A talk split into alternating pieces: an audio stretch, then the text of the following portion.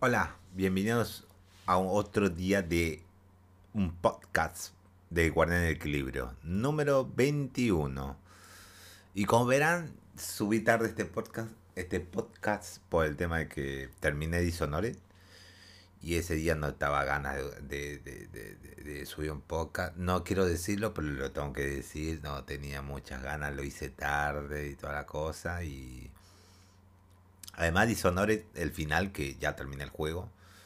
Tal vez tenga que hacer una opinión del juego, del primer juego y después del segundo juego.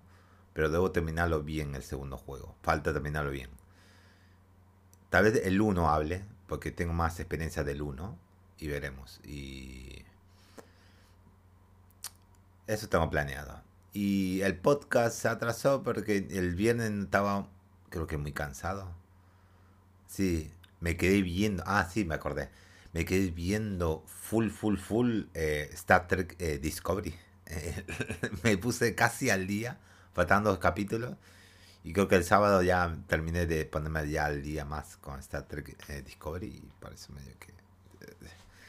Me atrasé, me atrasé, me atrasé. Ahora lo estoy haciendo ahora.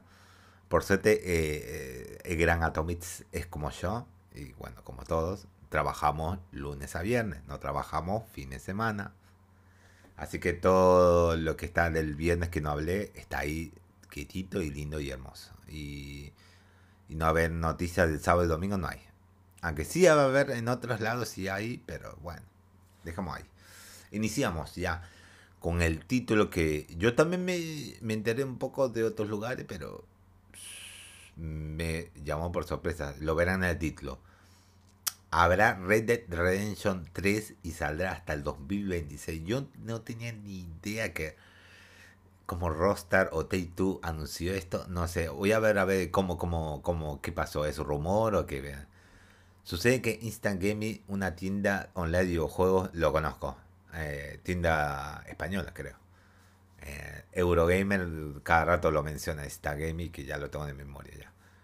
Con una fuerte presencia de Europa publicó un Red Dead Redemption 3 estaría debutando hasta 2026. Sin embargo, parece que esta es más bien una fecha provisional, pues hay un par de factores que afectan su credibilidad. Claro.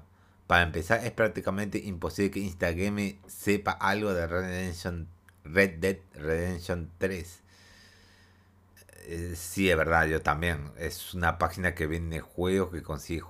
¿Cómo es que sabían que, que hubiera un Red Dead Redemption 3? Es medio loco, más bien. ¿Hay un jugarreta o algo? Error de la página, debe ser. Estaría llegando al mercado, pues no creo que ni siquiera Rockstar sepa muy bien. Y, y en segundo lugar, vemos que está utilizando una imagen de Red Dead 2 modificada, por lo que sería mejor tomar esta información como eh, con reserva, recontramente rumor o mal hecho, directamente. Directamente. No sé por qué Instant Gaming publicó esto, pero la imagen dice más, digamos, que alguien eh, modificó una imagen para poner el 3. No sabemos. Bueno, podemos poner que una noticia rarita que, que alguien modificó y puso en su en la página que manejaba Instagram y puso esto. No sé para qué, por qué motivo.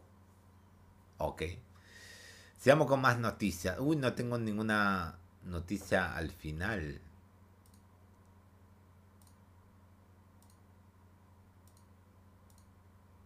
Sí, voy a dejar esta al final. Hasta final, listo.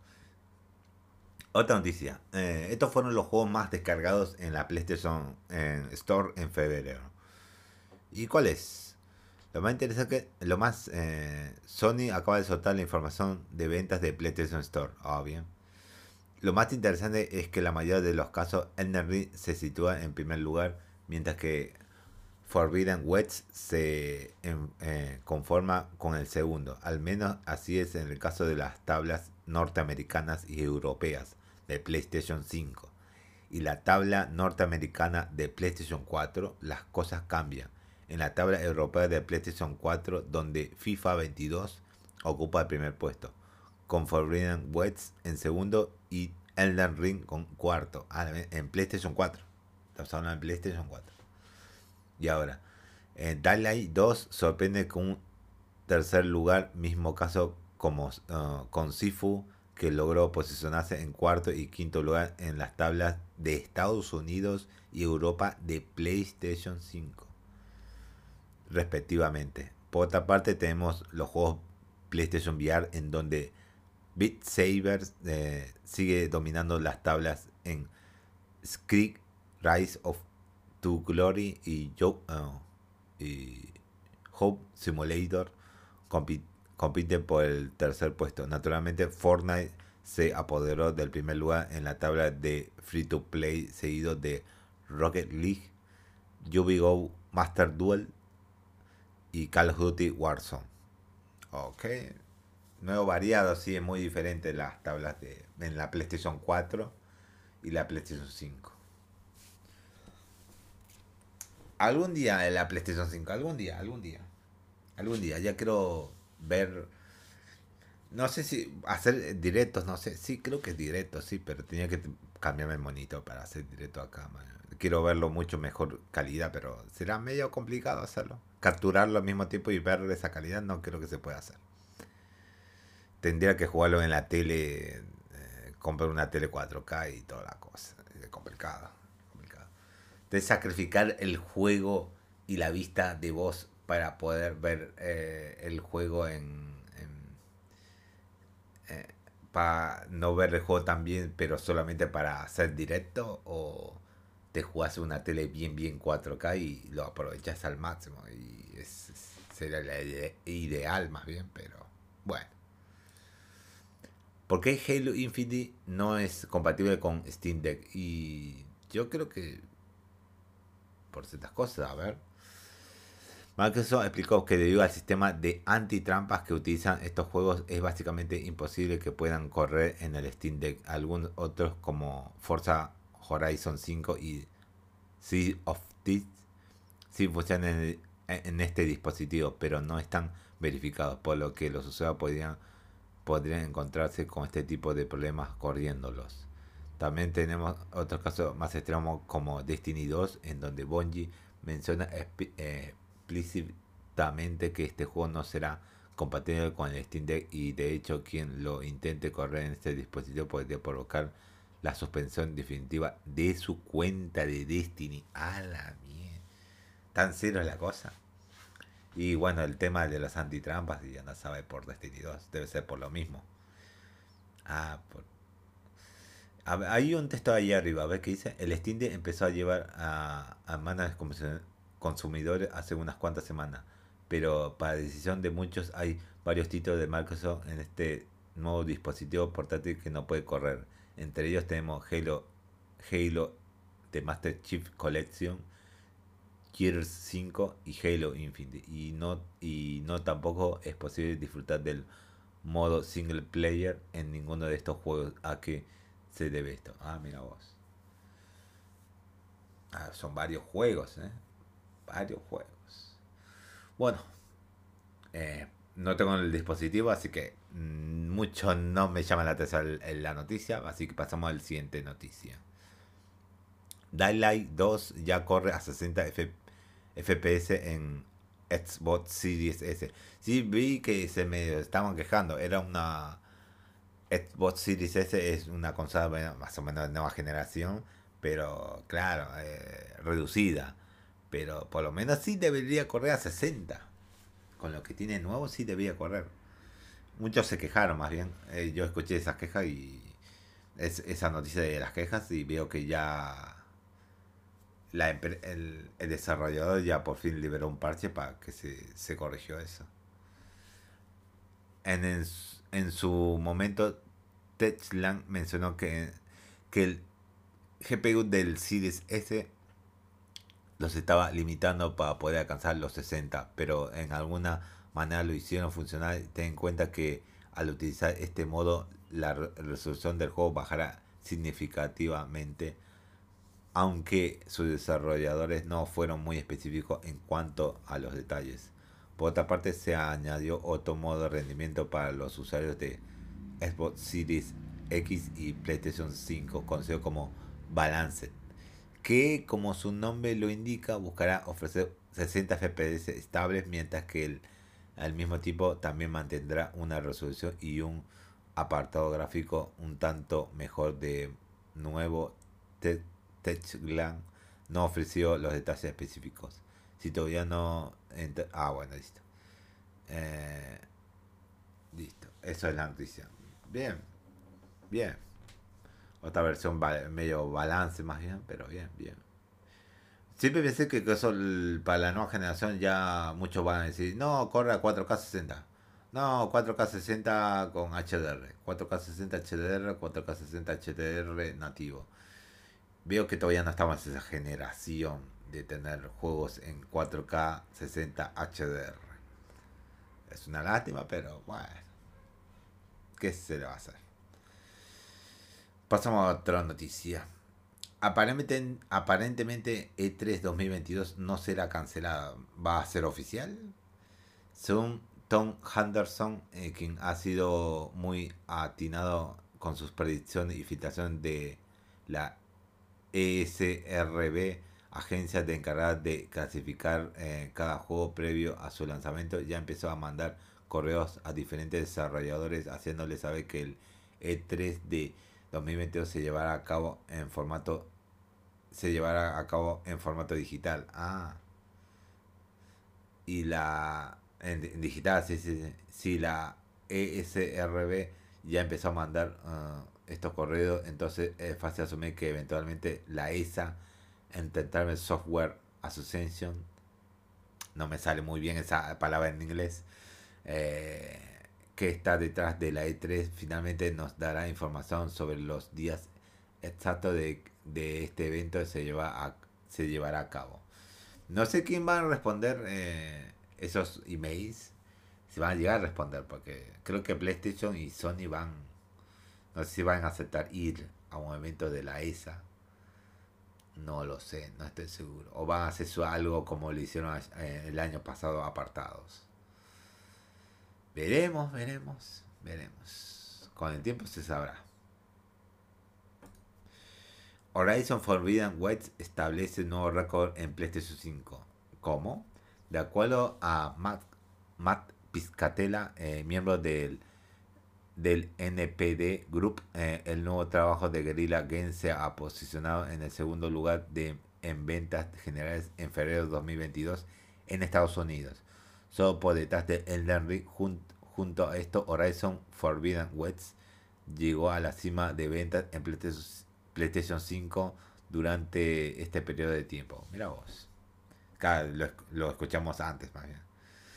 Afortunadamente, este, eh, eso no es todo, ya que las ventas en dólares de la versión digital de PlayStation 5 de Horizon Forbidden West estableció un nuevo récord para el mes de lanzamiento de esta eh, en esta consola. Si bien aún no tenemos números específicos relacionados con el con el estado con las unidades vendidas, esto bien podría significar, significar que muchas personas optarán por alguna de las eh, ediciones especiales que cuestan más de 70 dólares. Recordemos que Horizon Forbidden West llega al mercado de diferentes formas y precios. Junto a la edición estándar también hay una con steelbook y un libro y libro de arte, así como dos pequeñas con gigantescas piezas de colección en temas de los eh, listos con eso.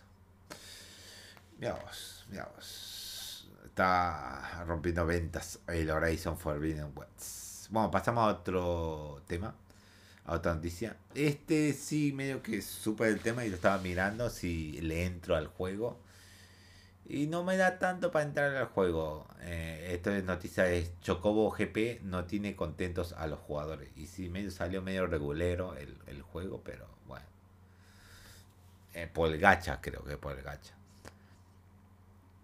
si bien puedes desbloquear... Eh, Chocobo GP eh, por fin está disponible en Nintendo Switch, pero parece que el nuevo juego de Square Enix comenzó con el que con el pie izquierdo. A tan solo unas horas de su lanzamiento, los fans comenzaron a quejarse sobre la forma en la que el juego, en la cual tiene un precio de admisión de 50 dólares. Contiene una serie de elementos y personajes adicionales que cuestan dinero real.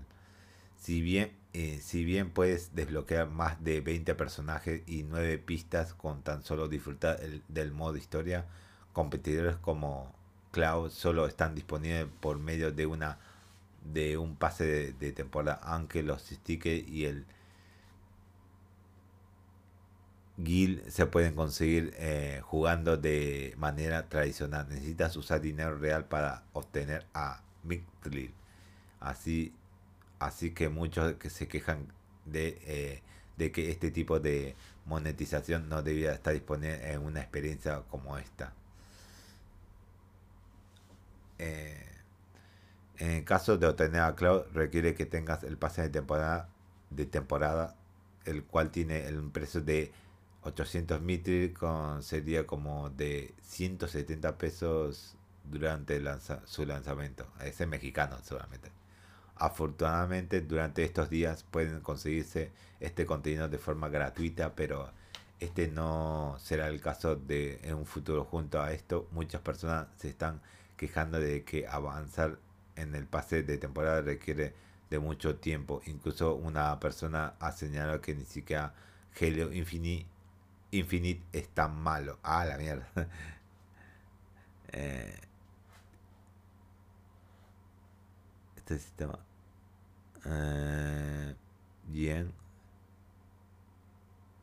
Acá creo que comenta el, el chico legítimamente no tiene idea de toda esta mierda de microtransacciones. Inicio, inicié el juego para sal, eh, me saludaron de inmediato con la moneda del juego que compres con Mitrix pases de batalla para obtener recompensas con dos niveles y todo el diseño de hace sentir como si mi Switch fuera un teléfono. A la mierda.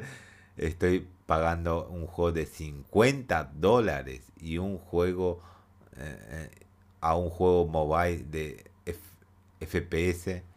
Incluso Halo Infinite no hizo que los suyos fueran tan atroces como esto. Y sí, este es un sistema muy similar que usa Square Enix en sus juegos móviles free to play. Esta es la principal queja de los fans. Mira vos.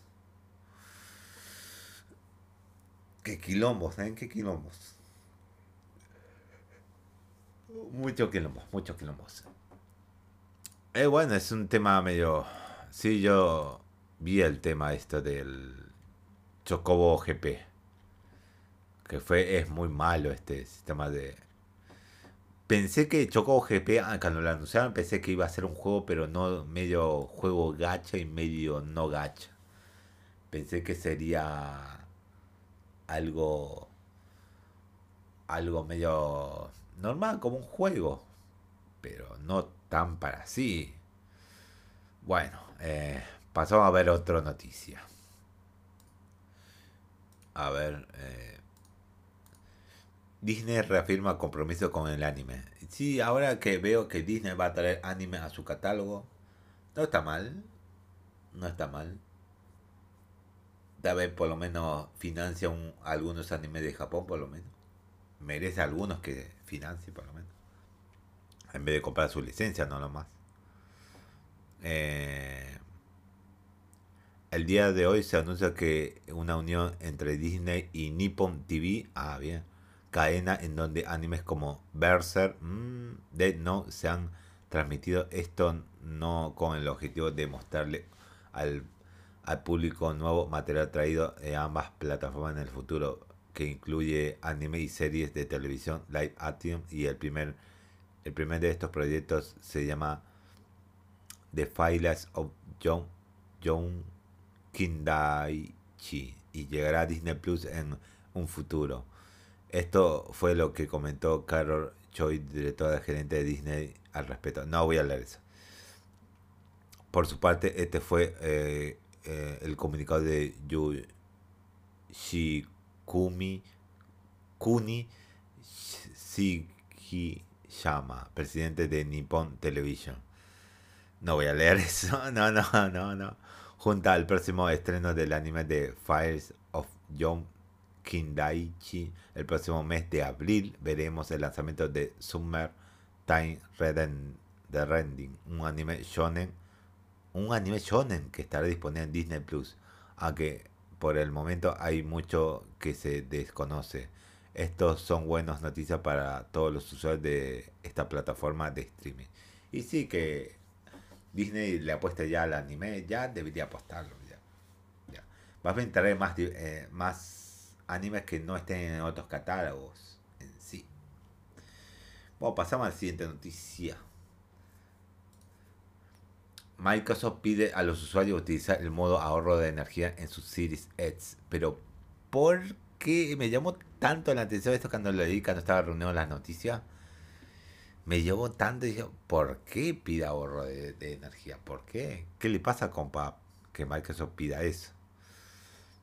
El día de hacer, por la mañana, Microsoft compartió una nueva publicación en Xbox Fire, en la cual buscan generar conciencia entre los jugadores de Series X al pedirles que por favor utilicen el modo ahorro de energía en todo momento. De hecho, los nuevos Series X ya traen seleccionado este modo de default en lugar del stand on. Básicamente este modo apaga por el por completo tu Series X, pero gracias a una reciente actualización también te permite descargar actualizaciones mientras no la estés usando. Para activarlo, dirigita a Settings, Sec, Modo, Start to Sec Mode y ahí selecciona la opción Energy Saver. Al reducir su consumo de energía también significa que te estás ahorrando unos cuantos pesos, eh, eh, ahorrando unos cuantos eh, pesos seguramente. Cuando llegue el momento de pagar la factura de luz. Además, Microsoft menciona que utilizar este modo de ahorro de energía también puede tener beneficios a largo plazo para la salud de tu consola. Ah, funda un poco en medio de la batería. Oh. Bien. Eh, nota de editor. A ver, ¿qué dice? Eh, en estos años, Microsoft se ha esforzado recientemente para convertirse en una empresa sostenible que pueda contribuir con el preservamiento del medio ambiente. Estos cambios al modo ahorro de energía ciertamente son bienvenidos y quien quiera cuidar su consola tal vez debería considerar cambiar a este modo. Ah, mira vos. Es por esa razón lo sacaron. Medio que la salud de la consola y también un plus por el bienestar de no generar tanto esos aires a, la capa y todo eso. Bueno. Mientras me dice que cosa que si eso ayuda a que, que no se funda la consola y aguante con el tiempo un poquito más, bueno, me parece bien. Me parece bien. Pasamos a la siguiente noticia. El Switch sigue dominando Estados Unidos. Oh, oh. De acuerdo con Matt Piscatella, eh, miembro de NDP Group, eh, Nintendo Switch obtuvo el primer puesto en ventas por unidades y dólares durante febrero en Estados Unidos. Eh, con el Xbox Series X y S ocupando el segundo puesto. Sin embargo, es el PlayStation 5 quien se posicionó en la cabeza cuando hablamos de ventas en dólares a lo largo de 2022, lo cual tiene mucho sentido considerando que la nueva consola de Sony cuesta más que el Switch, obvio. Junto a esto, Pokémon Legend Arceus, juego que eh, llegó el primer puesto de ventas el pasado mes, ahora ha caído al tercer lugar siendo superado por Elden Ring y Horizon Forbidden West. Por otro lado, el de los 20 títulos más vendidos de Estados Unidos es el último mes. Es, mes 7 fueron publicados por Nintendo. Mira vos. Sí, ya sabía que mayormente la mayoría de Nintendo. Eh, que Nintendo vende todavía. Vende mucho. Todavía. Mucho, mucho, mucho. Todos dicen que va a venir la Switch 2, Switch 2 el año que viene. Y si Nintendo llega a sacar esa consola, y va a pasar como le pasó a PlayStation 4, va a caer tanto las ventas de PlayStation 4, van, eh, van a querer comprarse la nueva consola de Nintendo. La Switch eh, normal va a vender menos que la eh, porque la Switch 2 ya va a estar a la venta. Es algo así, es inevitable eso. Eso va a pasar. Por eso medio que siguen medio alargando y hasta no sabe si va a salir. Uy, se me cayó el, el juguito. La Switch 2. El año que viene o este año. No se sabe. No se sabe si, si va a salir. El, o el año que viene o el próximo año. 2023 o 2024. No se sabe. Depende. Yo por ahí por ahí estoy, estoy bien, pero ya se está bien, sí, recontamente notando los juegos que están muy limitados a la consola de Nintendo. Muy limitados. Así que pasamos a la siguiente noticia, que ya solo queda esta y otra más. Rusia podía legalizar la piratería dije, ¿what? ¿What? ¿Cómo? Eh, voy a leer todo esto, porque me interesó mucho el tema, esa noticia. Una de las consecuencias de la actual de la eh, guerra, entre Rusia y Ucrania eh, que es que diversas compañías como Microsoft, Nintendo, Apple y muchas más han bloqueado sus contenidos en Rusia y en menor eh, medida Bielorrusia. Ante estas decisiones, el Parlamento de este país está considerando la implementación de ciertas medidas que despenalizan el uso del software pirata de países hostiles. De acuerdo con Torrent Freak, eh, en el punto 6, 7 y 3, 6.7.3 del plan de acción prioritario para garantizar el desarrollo de la economía rusa en condiciones de presión de sanciones extremas, se ha propuesto un mecanismo para cancelar la responsabilidad por el uso de software sin licencia en la Federación Rusa, es decir, el uso de software pirata podría ser despenalizado por el gobierno de este país siempre y cuando el contenido provenga de las naciones que han bloqueado sus contenidos y servicios en Rusia. Aunque uno podría llegar a pensar inmediatamente en las sanciones que compañías de videojuegos han puesto en Rusia, orto otorgándole eh, a estos habitantes el camino para descartar descartar a Cyberpunk 2077 de forma pirata, por ejemplo, este no sería el caso. Esta medida estaría enfocada principalmente a programas que garantizan el correcto funcionamiento de la economía y gestión de la nación. Ah, ok programas que, que, que solamente se utiliza ahí, digamos. Si, si los programas están bloqueados, bueno, pueden piratear esos programas para que sigan usándolos. Ok. Creo. Sin embargo, un diputado de la Duma, la Cámara Baja Parlamento rusa, ha propuesto el acceso a Rutra, uno de los mayores portales de torrente en dicho territorio por así permitirle al público de este país el acceso a los estrenos de Hollywood, si bien esto no es una prioridad como lo son los servicios bancarios, es posible que esta iniciativa sea una realidad en un futuro. Y creo que posiblemente sí lo vayan a hacer, ¿eh? posiblemente, posiblemente lo vayan a hacer Rusia. Bueno, pasamos al último tema, que es un recopilatorio de Atomics sobre los 5 mejores juegos de las Tortugas Ninjas. Eh, Tortugas Ninjas 2, el arcade. No sé si lo jugué mucho, más bien. No sabría decir si cuál es eh, cuál de las Tortugas Ninjas jugué el arcade o no jugué el arcade. Tortugas Ninja Hyper Heinz. Eh, ¿Cuál es esta? No conozco este juego. Eh, salió para la Mega Drive. Pero, ¿cuál es? Hyperstone Hates. Es una versión de las Tortugas Ninjas, pero en Sega.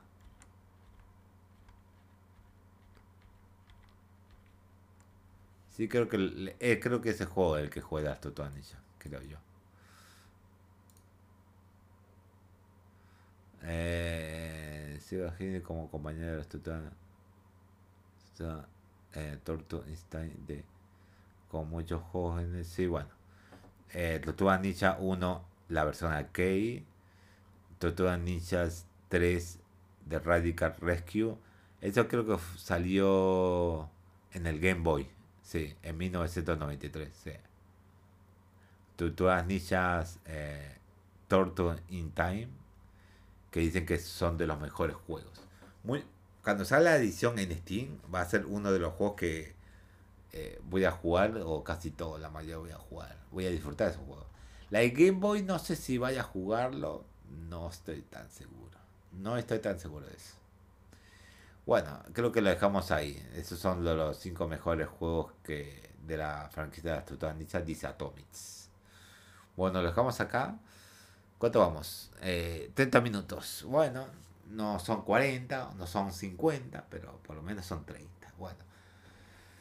Lo voy a subir ahora este podcast y va a estar disponible como que ya es lunes directamente, así que va a estar disponible hoy a la mañana, ya dentro de un ratito. Eh, y espero este hoy, vamos a ver a la noche, veremos las noticias de este lunes que se van a empezar a liberar, poco a poco. Así que nos vemos en el próximo podcast que será el lunes a la nochecita más o menos. Ya que eh, no voy a hacer directos porque ya terminé Dishonored 2 y la versión con el protagonista, la Emily. Y gozo, voy a tomarme un, poco de, tiempo, una semanita nomás. Ya para subir los otros contenidos a YouTube, me meto canal secundario para que esté disponible en mis directos, aparte del que está disponible en Twitch. Así que nos estamos viendo el hoy a la nochecita, más o menos. Así que nos vemos.